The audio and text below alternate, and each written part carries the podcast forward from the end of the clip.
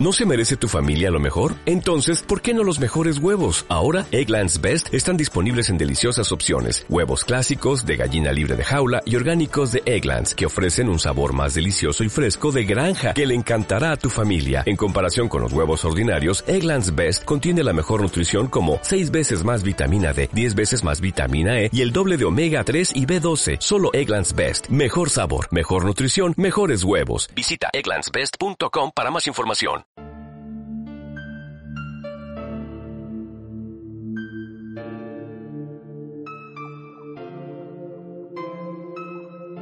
Hola, soy Jesús. Muchísimas gracias por escucharme y bienvenido o bienvenida a un nuevo episodio del podcast XYZ. En el episodio de hoy del podcast XYZ te invito a venir conmigo a un gran viaje. Un viaje por nuestro vecindario cósmico, entre nuestros vecinos espaciales. Un viaje por nuestro sistema solar interior. En este viaje vamos a conocer los planetas y satélites de nuestro entorno. Vamos a ver, tocar, escuchar y sentir cada uno de ellos, a conocer algunos de los detalles que los hacen únicos y también algunos de los misterios que los hacen fascinantes. El sistema solar interior está formado por los planetas y satélites que están dentro del cinturón de asteroides. Los planetas Marte, la Tierra, Venus y Mercurio, con los satélites Phobos, Deimos y la Luna. Todos estos objetos son rocosos y están compuestos de materiales pesados, principalmente silicatos y metales. En la formación del sistema solar, estos materiales quedaron más cerca del Sol que los gases más ligeros, que acabaron formando los gigantes gaseosos del sistema solar exterior. Pero para poder viajar al espacio exterior y a los planetas eh, necesitamos una nave espacial. Y si no quiero que este episodio del podcast dure décadas, necesitamos una nave que viaje realmente rápido. Afortunadamente, tengo a mi disposición una maravilla única de la tecnología, una nave llamada Celler. Una nave que es capaz de... bueno, pronto te enseñaré de lo que es capaz. De momento, lo que tienes que saber es que Celler es una nave de dos plazas, un conductor, que soy yo, y un acompañante, que si lo deseas, puede ser tú. ¿Vienes?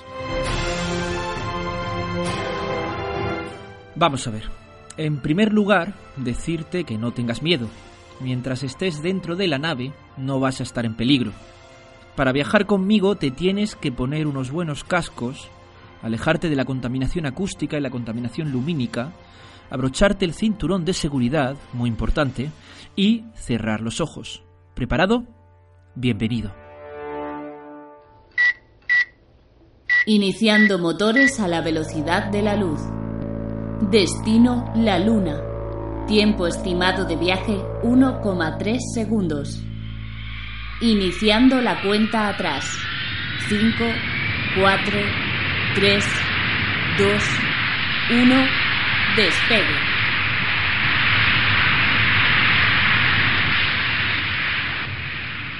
Ha llegado a su destino.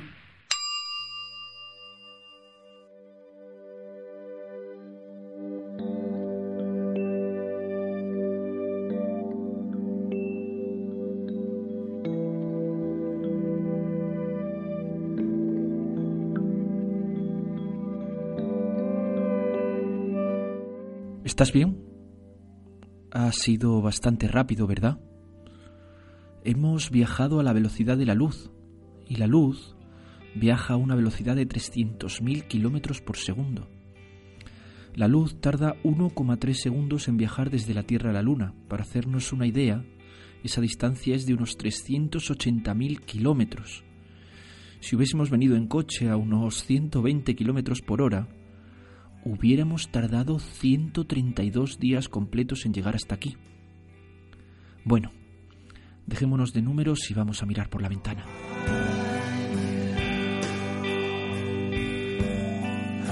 Como puedes ver a través de los parabrisas de la nave, estamos a unos pocos metros sobre la superficie de la Luna. Solo una docena de hombres han llegado hasta aquí. No hay cielo azul, sino la oscuridad inmensa del universo. Aquí, el espacio comienza solo un milímetro por encima de la superficie lunar. No sopla el viento, no hay sonido, no hay atmósfera. Encima de nuestras cabezas puedes ver más estrellas de las que jamás has podido ver desde cualquier punto de la Tierra. Ninguna parpadea, no titilan. Vista desde aquí, la Tierra tiene un diámetro aparente en el cielo de cuatro lunas llenas. Es grande, pero al mismo tiempo muy pequeña.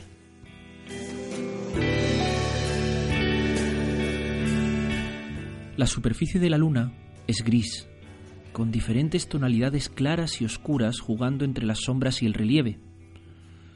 Aquí no hay climatología ni tectónica de placas que borre las cicatrices del planeta. Por todas partes se ven cráteres como recuerdos congelados en el tiempo de un pasado violento.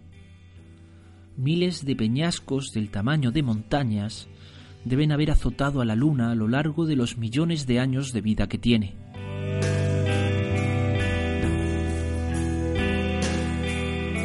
¿Y cuándo se formó la Luna? Hace aproximadamente 4.600 millones de años. Nuestro entonces joven planeta impactó con otro cuerpo del tamaño aproximado de Marte.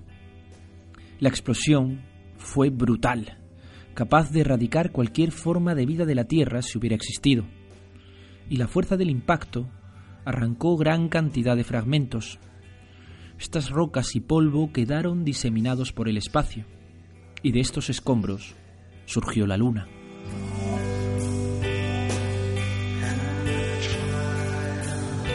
Si no estuviéramos dentro de nuestra nave espacial en este momento, la sangre nos serviría inmediatamente. La presión en la Luna, como en cualquier otro objeto sin atmósfera, es prácticamente cero, y los fluidos no pueden mantenerse en estado líquido, sencillamente se evaporan.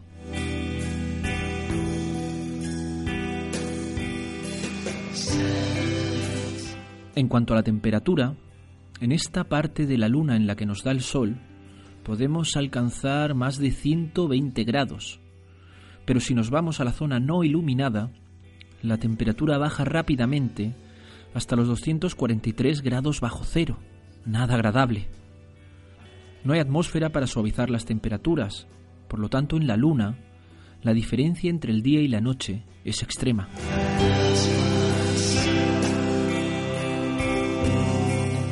En la Luna hay una cara oscura, no porque no le dé la luz, sino por ser un lado oculto que nunca se ve desde la Tierra. La Luna está anclada gravitacionalmente a la Tierra, es decir, siempre vemos su misma cara. La Luna da una vuelta alrededor de la Tierra y sobre su propio eje en la misma cantidad de tiempo, aproximadamente 28 días.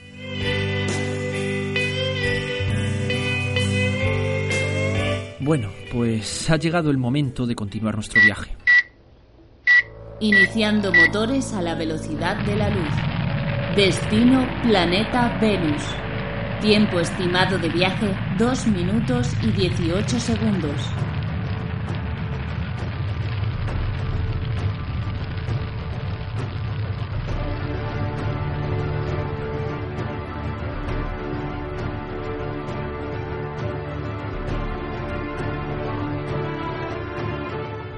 A pesar de viajar a la velocidad de la luz, a 300.000 kilómetros por segundo, vamos a tardar más de dos minutos en viajar desde la Tierra a Venus. Mientras nos vamos acercando a Venus, te voy a contar algunas cosas sobre este planeta.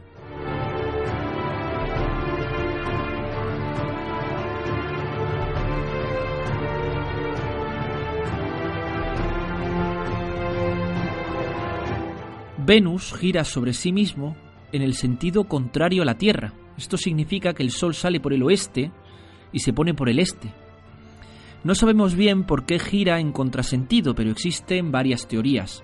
Algunos creen que un gran asteroide chocó con Venus, haciendo cambiar su sentido del giro. Otros piensan que su eje de rotación se inclinó tanto que se invirtió. Incluso hay quien piensa que la influencia gravitatoria de la atmósfera de Venus generó un efecto de marea que cambió su rotación. Yo la verdad no lo sé con certeza.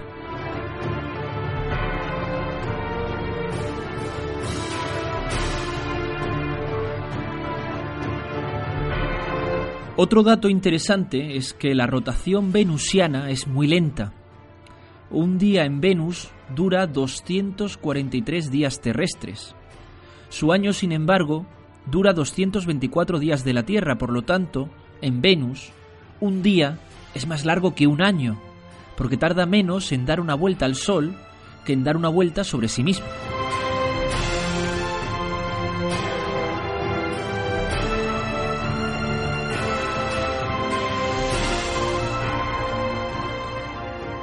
Ha llegado a su destino.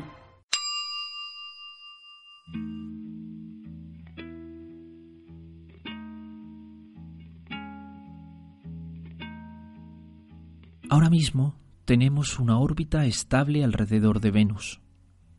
Se respira tranquilidad y casi parece que el tiempo se haya detenido. Desde aquí no podemos ver ningún detalle de la superficie. Solamente vemos una densa capa de nubes rodeando todo el planeta. Nubes amarillentas, nubes anaranjadas, nubes que parecen de algodón de azúcar. Venus sí tiene atmósfera, y una atmósfera mucho más densa que la Tierra.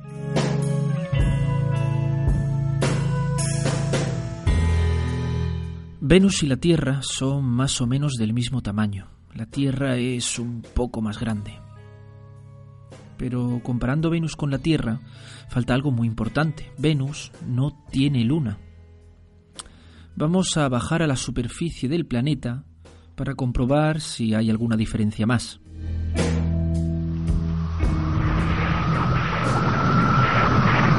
Desde la superficie, la visión es muy diferente. Es un planeta sin vegetación ni agua, con una superficie rocosa muy rugosa y un cielo completamente cubierto con nubes naranjas. Está cubierto de muchos cráteres y volcanes activos, que expulsan magma constantemente desde el interior del planeta.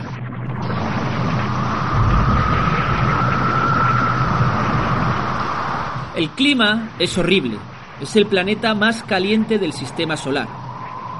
Mercurio está más cerca del Sol que Venus, pero la densa atmósfera de dióxido de carbono provoca en Venus un efecto invernadero enorme. La temperatura media del planeta es de 450 grados centígrados y para que te hagas una idea, en su superficie se funde el plomo.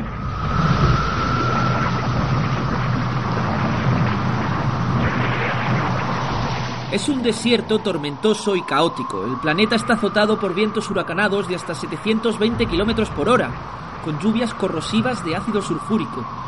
Y por si fuera poco, la presión en su superficie es de 90 atmósferas. Si estuviéramos fuera de la nave, la atmósfera nos aplastaría.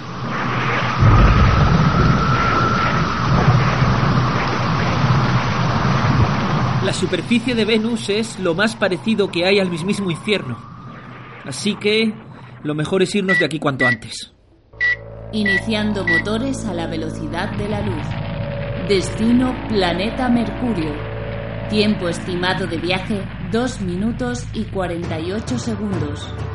Desde Venus vamos a tardar casi 3 minutos en llegar a Mercurio a la velocidad de la luz. Pero desde la Tierra la distancia es más de 5 minutos luz. Estamos ahora mismo bastante lejos de casa, a unos 90 millones de kilómetros concretamente. En lo que dura el viaje a Mercurio, quiero contarte una historia interesante. Cuando Newton descubrió la ley de gravitación universal, describió con precisión las órbitas de los planetas del sistema solar. En general, las trayectorias de los planetas alrededor del Sol se pueden calcular usando la ley de la gravitación universal. Y el resultado coincide con la realidad. Pero no se sabía por qué esta ley no funcionaba bien en el caso de dos planetas, Neptuno y Mercurio. En el siglo XIX, para explicar el caso de Neptuno, el matemático francés Leverrier predijo que debía existir otro planeta más allá de su órbita. Este supuesto planeta afectaba a la órbita de Neptuno alrededor del Sol. Leverrier señaló dónde debía estar ese nuevo planeta y efectivamente, allí encontramos Plutón, que hasta el momento no se conocía. La ley de la gravitación universal siguió siendo universal. Pero el caso de Mercurio resultó ser mucho más complejo. La órbita de Mercurio no es estable a lo largo del tiempo. Con cada órbita que da Mercurio alrededor del Sol, la trayectoria que describe va cambiando. Su órbita es elíptica y podemos decir que la elipse que describe Mercurio gira alrededor del Sol con cada revolución. Estos movimientos no se explican al 100% con la ley de la gravitación universal. La Verrier predijo que debía existir un planeta entre Mercurio y el Sol que afectara gravitacionalmente a Mercurio. Él bautizó este planeta como Vulcano. Inspirados por el éxito de Plutón, los astrónomos de la época buscaron a Vulcano y obviamente no lo encontraron. Hubo que esperar hasta 1915 para que Albert Einstein, con su teoría general de la relatividad, explicara el movimiento anómalo de Mercurio alrededor del Sol. La gravedad, cuando nos acercamos a grandes objetos como el Sol, es mucho más compleja de lo que pensaba Newton y su ley de la gravitación universal, lo cual, por cierto, no le quita ni un ápice de mérito al personaje. Ha llegado a su destino. Nos hemos estabilizado en una órbita alrededor de Mercurio. Lo primero que llama la atención es que desde aquí el Sol se ve enorme. Mercurio es el planeta más cercano a nuestra estrella. Por otra parte, también es llamativo que Mercurio es un planeta muy pequeño, es el planeta más pequeño del sistema solar, y por lo tanto su gravedad es muy débil, aunque no tan débil como la de la Luna. El aspecto de la superficie del planeta es muy similar a la Luna. Es gris, con zonas más oscuras y más claras, y está cubierto de cráteres causados por impactos de asteroides. Además, predominan otros accidentes geográficos. En Mercurio hay enormes acantilados que se producen por la contracción del planeta. Mercurio se encoge. Al ser más pequeño que la Tierra, su núcleo se está enfriando más rápidamente. Y este enfriamiento hace que el planeta se contraiga y se arrugue formando estos acantilados. La atmósfera de Mercurio es muy tenue, tanto que apenas es una atmósfera. Su densidad es tan baja que no absorbe o refleja la luz. Desde fuera del planeta vemos perfectamente toda su superficie, no hay nubes. Y desde la superficie del planeta, el cielo es completamente negro, con fondo de estrellas, sea de noche o de día. En Mercurio destaca un fenómeno que se denomina amanecer doble. Mercurio gira en una órbita elíptica muy rápido alrededor del Sol, porque está muy cerca de él. Cuanto más se acerca al Sol, más rápido es su movimiento. En un determinado momento del año, cuando el planeta está lo más cerca de nuestra estrella, el giro del planeta alrededor del Sol es más rápido que el giro del planeta alrededor de sí mismo. Como consecuencia de esto, desde la superficie, en un momento del año, en determinados puntos del planeta, el Sol sale, se detiene, retrocede por su camino en el cielo, se esconde de nuevo casi exactamente por donde salió, y luego vuelve a salir para continuar su recorrido por el cielo. ¿Te lo puedes imaginar? Bien, pues va siendo hora de empezar la última etapa de nuestro viaje. Quiero enseñarte el último planeta del sistema solar interior, Marte. El problema es que Marte está muy lejos del Sol en comparación con Mercurio, y en nuestro viaje desde la Tierra hemos ido acercándonos cada vez más al Sol, por eso desde aquí, incluso a la velocidad de la luz, tardaríamos casi 10 minutos en llegar a Marte, 170 millones de kilómetros nada más y nada menos. Por suerte, Zeller todavía tiene un as escondido en la manga. Agárrate bien. Activando motor de curvatura. Destino Planeta Marte. Tiempo estimado de viaje 10 segundos. Ha llegado a su destino.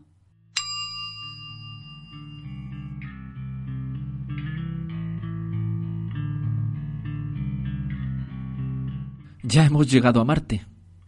Para ello, hemos tenido que utilizar el motor de curvatura de nuestra nave, un motor que curva literalmente el espacio que tenemos delante de nuestra nave para viajar a velocidades increíbles.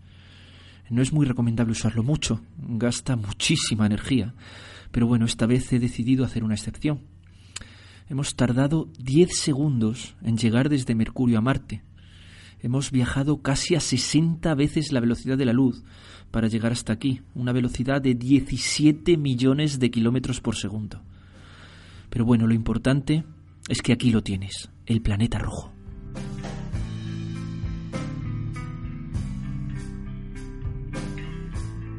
Estamos en una órbita estable alrededor de Marte. El planeta es mucho más pequeño que la Tierra, aproximadamente la mitad de diámetro. Es de un color marrón rojizo por el alto contenido en óxido de hierro en la superficie. Literalmente, la superficie de Marte se está oxidando. Este color es también muy evidente porque la atmósfera de Marte es muy delgada, aunque de vez en cuando podemos ver alguna nube es prácticamente transparente.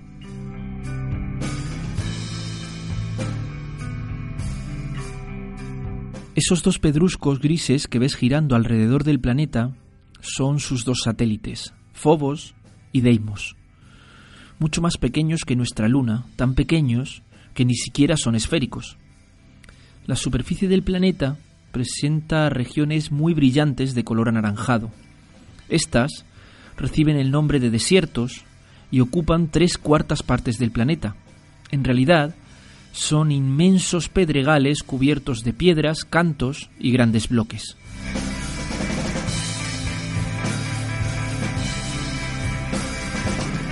En la parte sur del planeta hay cráteres de impacto distribuidos por toda la superficie.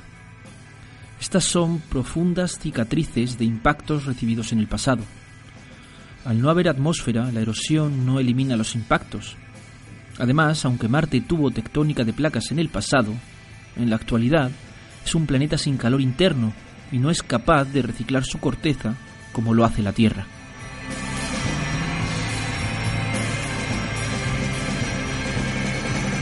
Marte, al igual que la Tierra, tiene estaciones. Es un planeta mucho más frío que la Tierra, entre otras cosas porque está más alejado del Sol. Su temperatura oscila entre los menos 125 grados centígrados en el invierno polar hasta los 70 grados en el verano ecuatorial, pero la temperatura media es de menos 60 grados. Llaman también la atención los polos de Marte, donde podemos encontrar casquetes de hielo, como en la Tierra, con su característico color blanco.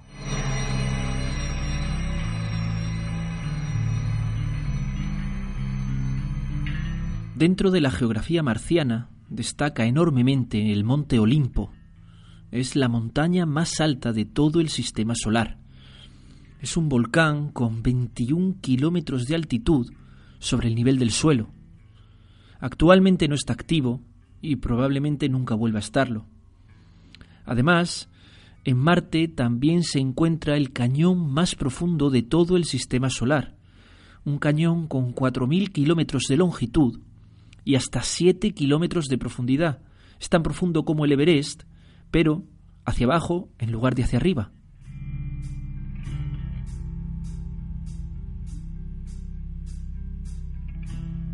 Marte tiene las tormentas de arena más grandes de todo el sistema solar. Y ahora mismo se está levantando una. Hay que alejarse del planeta. Y además ya va siendo hora de volver a casa. Iniciando motores a la velocidad de la luz. Destino la Tierra, nuestro hogar en el cosmos.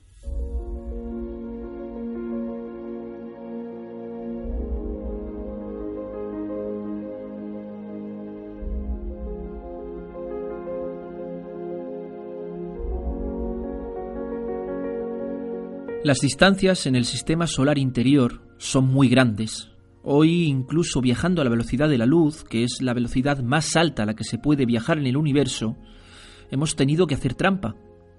Y sin embargo, estas distancias son muy pequeñas en comparación con las distancias de los planetas del sistema solar exterior. Estas distancias son ridículas en comparación con las que hay a otras estrellas, y estas distancias son totalmente insignificantes en comparación con las que hay a otras galaxias.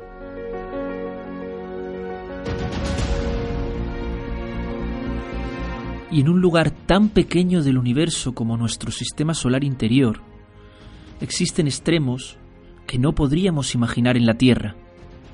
El frío y el calor máximo, lugares sin atmósfera ninguna, y planetas con atmósfera tan densa que nos aplastaría, cielos azules, cielos naranjas, cielos negros, lluvias de ácido sulfúrico, planetas que giran en sentido contrario, montañas casi cuatro veces más altas que el Everest y barrancos más profundos que las fosas oceánicas.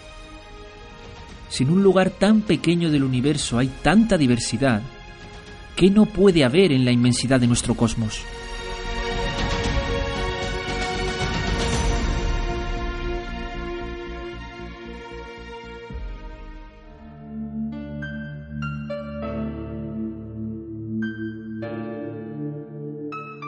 Y hasta aquí el episodio del podcast XYZ de hoy.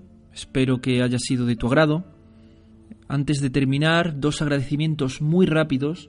Uno a la voz de Dulcinea, que como siempre, Anabel Gil ha participado en este episodio, poniendo su preciosa voz a disposición de este humilde podcast. Podéis escuchar sus trabajos en su canal de YouTube de La Voz de Dulcinea, o seguirla en Twitter o en Instagram como La Voz de Dulcinea. Y el otro agradecimiento quería dárselo a Varo, arroba Varo en Twitter, que es un oyente ya muy antiguo de este podcast, que no tengo la oportunidad de conocerlo personalmente, pero sí he hablado bastante con él a través de Twitter, y creó un montaje con mucho gusto eh, sobre Aquiles en relación con el anterior episodio del podcast, donde ponía mi cara a un actor de, de Aquiles y bueno, estaba yo montado sobre mi carro con mi armadura figurando ser Aquiles. La verdad es que quedó, quedó muy bonito muy creíble. Y, muchísimas gracias, Varo, por el detalle. Eh, un placer. Y bueno, esto es todo, no os entretengo más. Muchísimas gracias por escucharme. Nos escuchamos en el próximo episodio el mes que viene. Y adiós.